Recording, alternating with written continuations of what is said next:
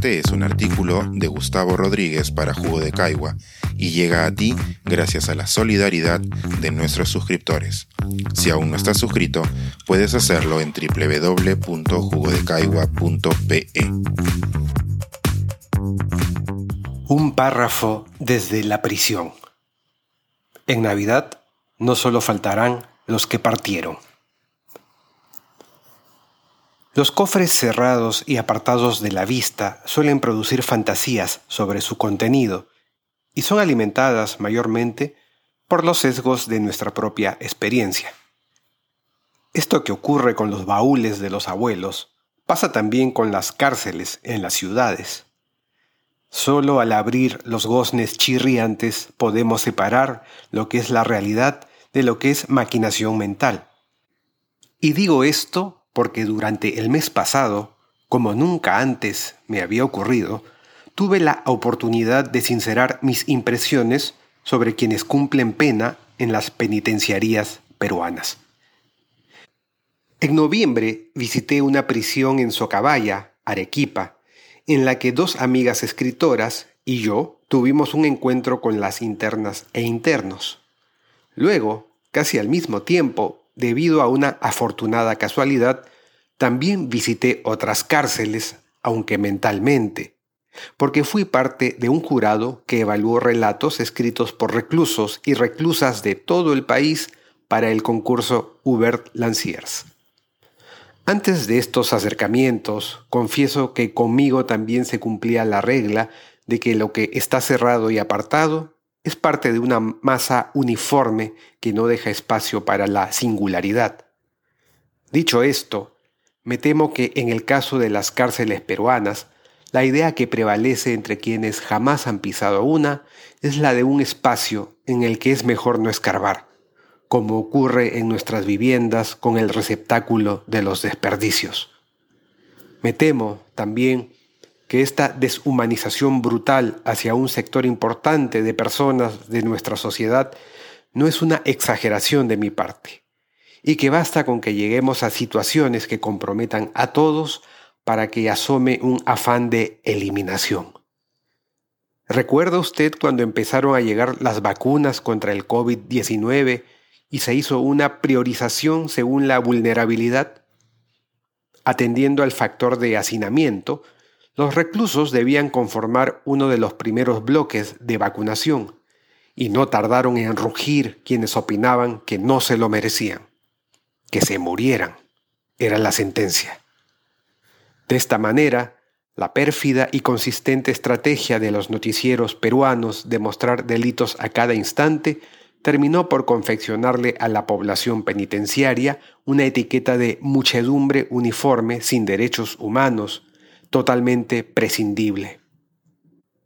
Pensar en una masa en vez de en individuos deshumaniza, y esta deshumanización es el paso previo a los holocaustos.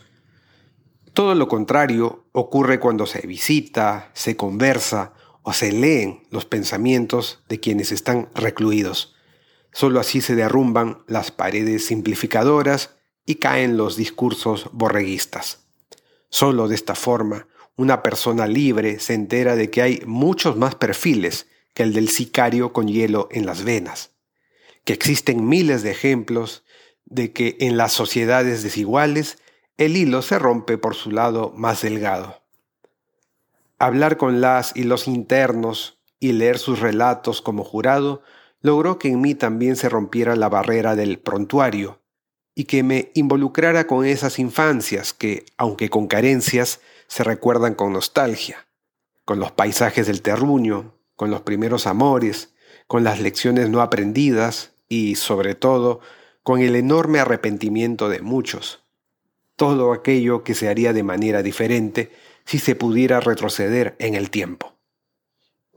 Entre muchas personas que no han experimentado la miseria, existe la noción de que el pobre es pobre porque quiere, como si nuestra sociedad le ofreciera a cada uno de sus integrantes el mismo punto de partida, como si esas historias del pobre que se volvió rico no fueran noticia, precisamente porque se tratan de hechos extraordinarios.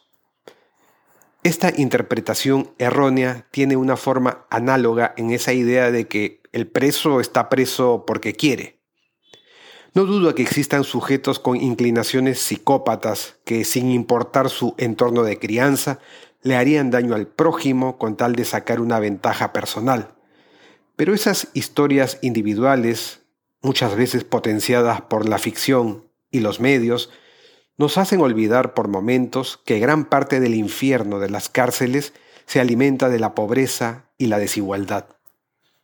Dejando de lado a los funcionarios y políticos torcidos y a los estafadores de perfil alto que inspiran a las series de las plataformas, recordemos que son las fallas estructurales de nuestra sociedad las que originan los prerequisitos para el abismo.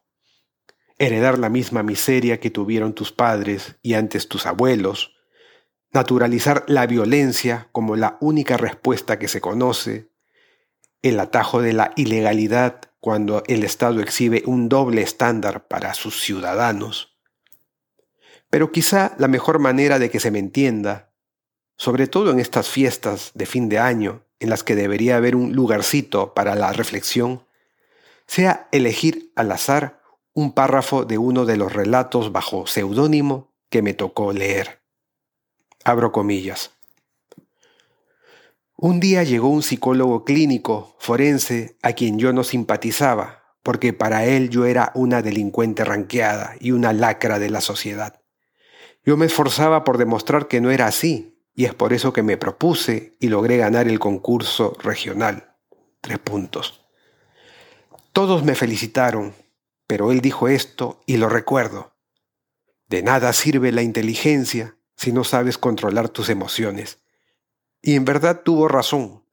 Yo me esforzaba por destacar en todo, pero me faltaba trabajar conmigo misma. Mi poca tolerancia y agresividad me jugaban en contra. Gracias a Dios es algo con lo que aún trabajo. Sé que voy por buen camino. Cuesta, pero lo lograré. Deseo ser mejor mujer y madre.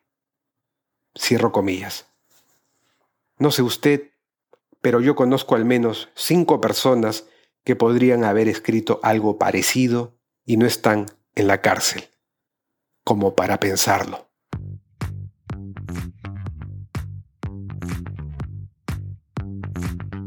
Pensar, escribir, editar, grabar, coordinar, publicar y promover este y todos nuestros artículos en este podcast cuesta y nosotros los entregamos sin cobrar.